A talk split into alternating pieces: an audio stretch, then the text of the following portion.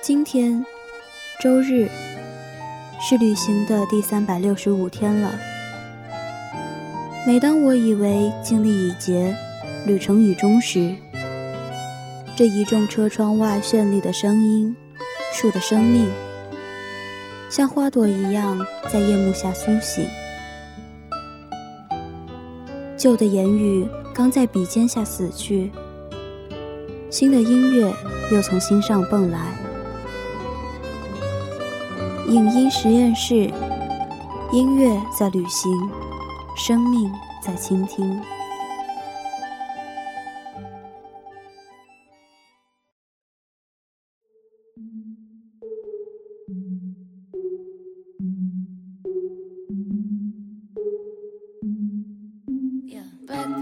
我们与恶的距离究竟有多远？到底有多近？关于这个问题的答案，就藏在今天我们要为大家推荐的剧集《竞技女孩》里。《竞技女孩》是泰国几家影视公司与网飞的牵手之作，延续了网飞出品必属精品的传奇。豆瓣评分达到八点三分，虽然冷门，但评论区却是一水的好评。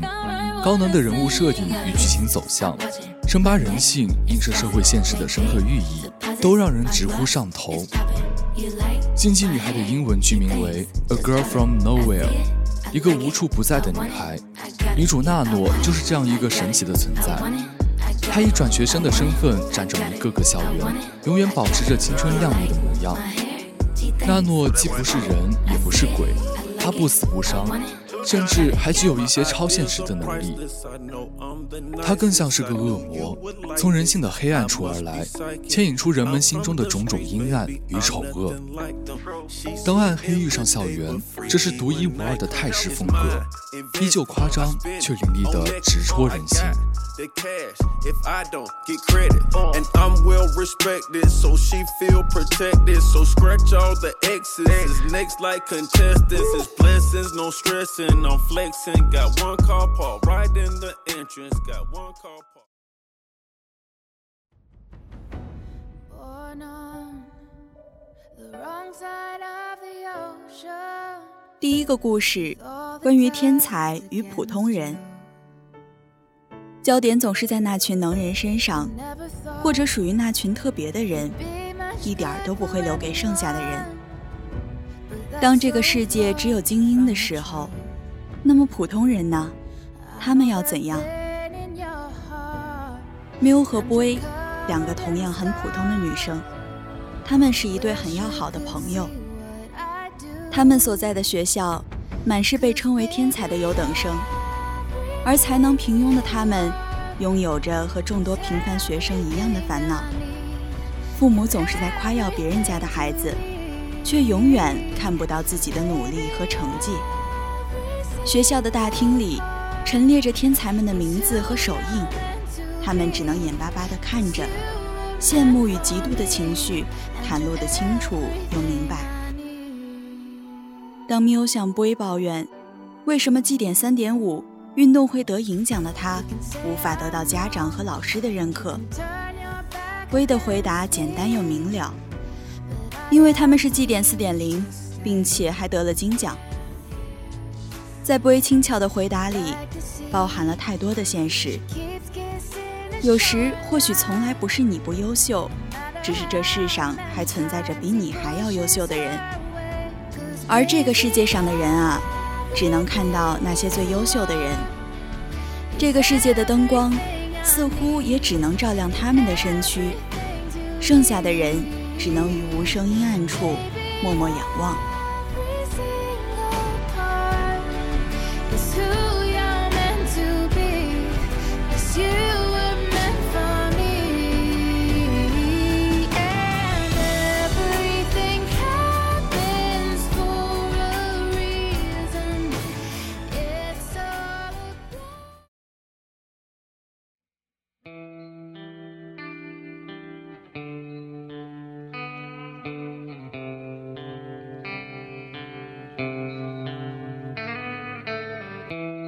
但是你不用伤心啊，因为你还有我。G 点三点三只得过铜奖啊。布伊开朗的笑着，自揭短处以安慰缪。缪显然很受用。剧集在此处微妙地揭示了这段友谊的状态。如果将两人的关系比喻成跷跷板，在学业成绩上略胜一筹的缪，潜意识里将自己摆在了高处的一端。倘若两人都能够一直这样平凡下去，保持同一水平线上的差距，或许他们的友谊能走得更长久。可是，当其中的一人不再平凡，当两人的位置开始失衡，这份友谊便轰然一声倒塌了，世界也就都变了。课上，老师高兴地向全班宣布，薇获得了文学协会比赛的一等奖。缪难以置信、诧异地抬起头，仰望着笑容灿烂、发表获奖感言的薇。我希望大家也能发现自己的能力，请相信并且解放你的极限吧。那么大家就都能向我们靠齐了。无疑，波也已经借此次获奖挤进了天才的团队。他的一番话又将普通人与天才的界限划分得泾渭分明，将缪与他划进了两个不同的圈子：天才与普通人。缪无法接受这样的地位转变，原本比自己还要再差劲一点的好朋友，摇身一变成了众人眼中的天才。嫉妒与欲望就像一张网，缠绕住人的双手和心脏，于是有了谎言，有了伤害，有了罪恶。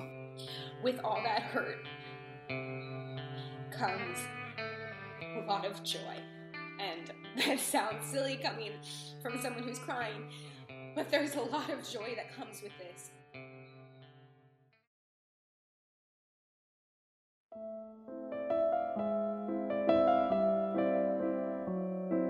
想知道成功的方法吗？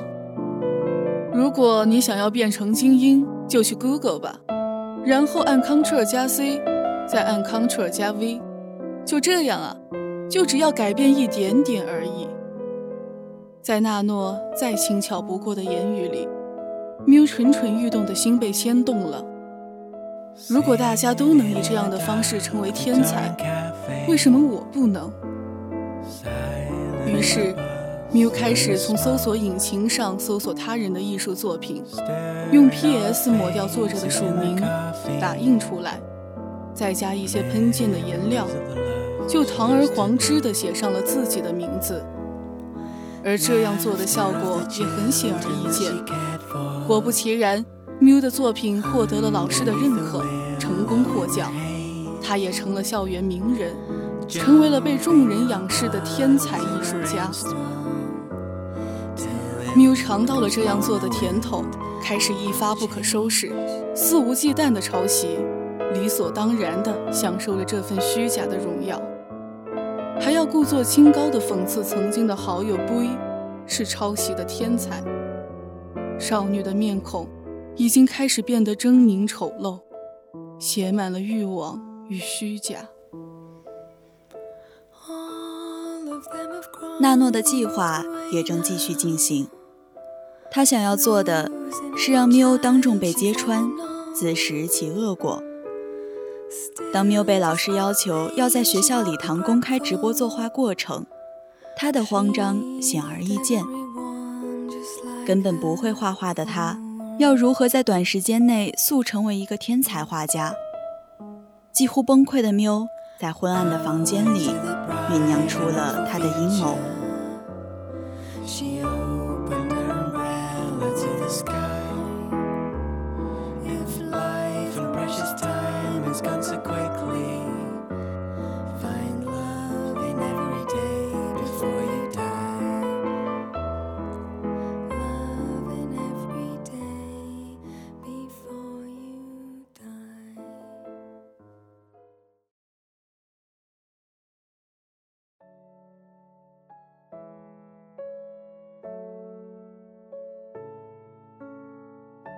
布伊对着镜子练习着要对缪求和的话。随后，缪来到，在只有两个人的洗手间里，缪从包里拿出了锤子，一声接一声的哀求布伊拿起锤子砸向他的手。布伊不明所以，也于心不忍，他拒绝了缪无理的请求。可缪却没有就此放弃，他拿起锤子，狠心用力砸向自己的右手，一下又一下，敲碎了两人最后的情谊。也敲碎了缪最后的底线。当痛苦的哀嚎吸引来老师和同学，在缪的控诉下，布衣成了那个因嫉妒好友而施暴的坏女孩。缪看似达到了自己的目的，他受伤的右手无法作画，也就无法上台表演。父母和老师都连声对缪无法上台演出表示惋惜。讽刺的是。在关心探望缪的众人里，没有一个人真正对缪的伤势表示关心。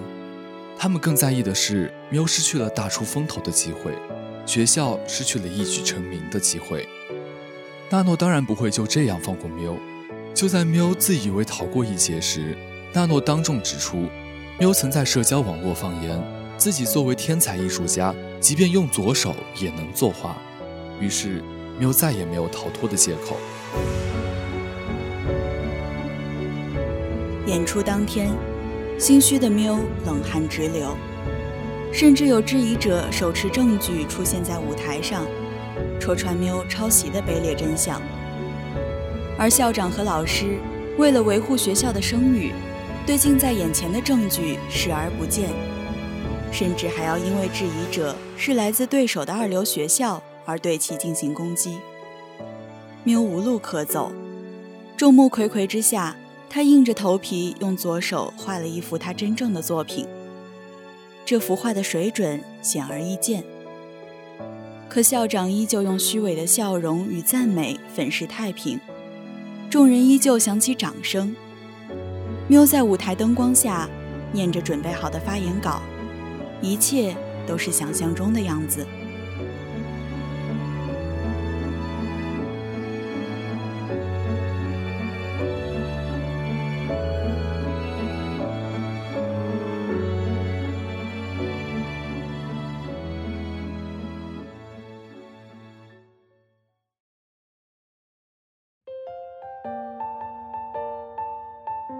在这场演出里，有多少人在意真假？人人都在追逐赞美与荣誉，却对房间里的大象视而不见，将更重要的东西抛在了身后。一个靠复制粘贴得来的艺术优等生，在利益与虚荣心的驱使下，不惜一切代价延续自己的谎言。只讲利弊不分对错的大人们。正在用掩耳盗铃的方式毁掉下一代，毁掉这个国家的未来。如果这个世界只为天才保留位置，那么普通人要怎么办呢？不甘平庸，追求更优秀的自我，固然是无可厚非的。但倘若为了追求他人眼中的完美而失去了自我，这是舍本逐末。坦然接受并不满分的自己，摆脱他人的期待，或许只有这样，我们才能找到一条正确的道路，去向心中的远方。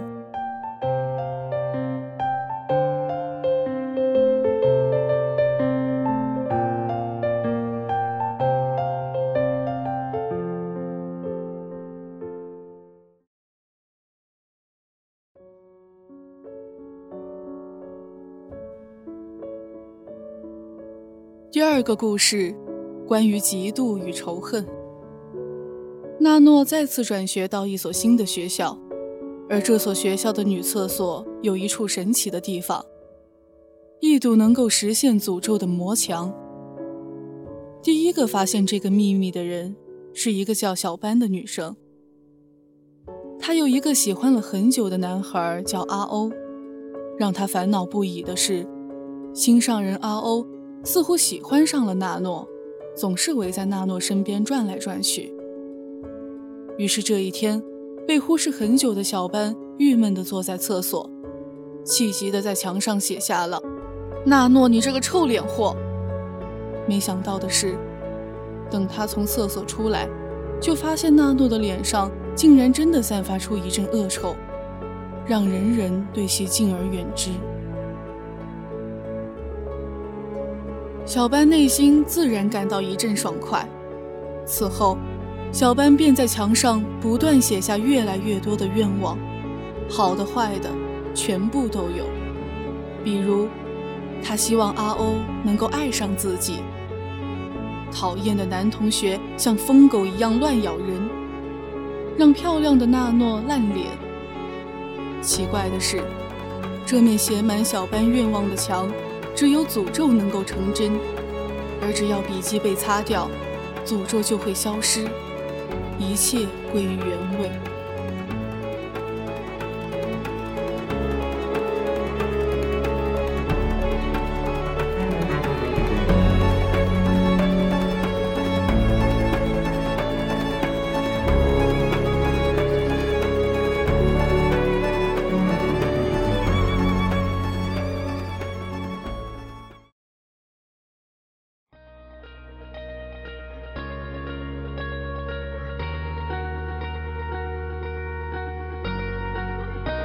个人私欲的泛滥会带来不幸，而一群人的私欲涌动会带来灾难。小班没能守住魔墙的秘密，不久以后，魔墙的存在便开始广为人知。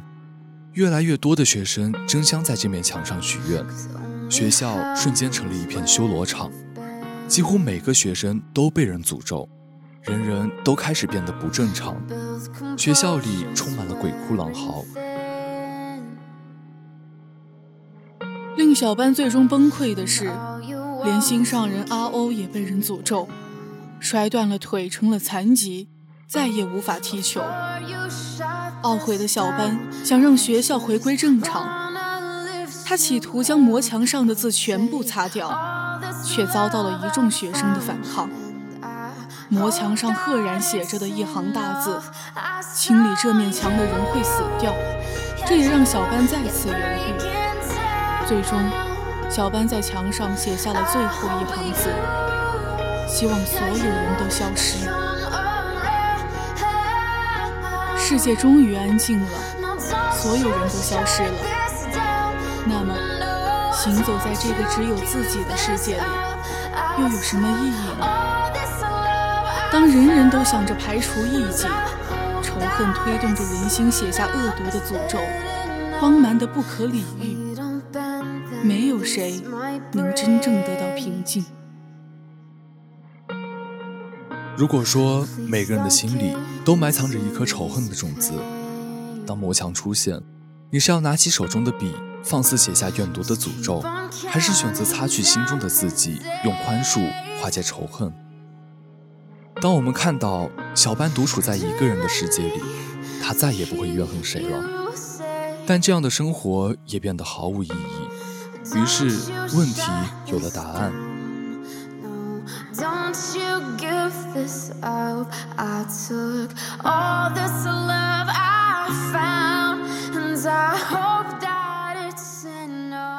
我们与恶的距离有多远，有多近？远的时候，罪恶好似电影情节，有如天方夜谭；近的时候，它就在每个人的心里。泰剧《竞技女孩》用犀利的笔锋描摹出人性真实的面貌，它用一幕幕悲剧警示着我们：恶其实离我们并不远，人性之恶也远非我们能够操纵。我们能够做的，唯有守住自己的一颗心，明是非，知欲望，行善事，走正道。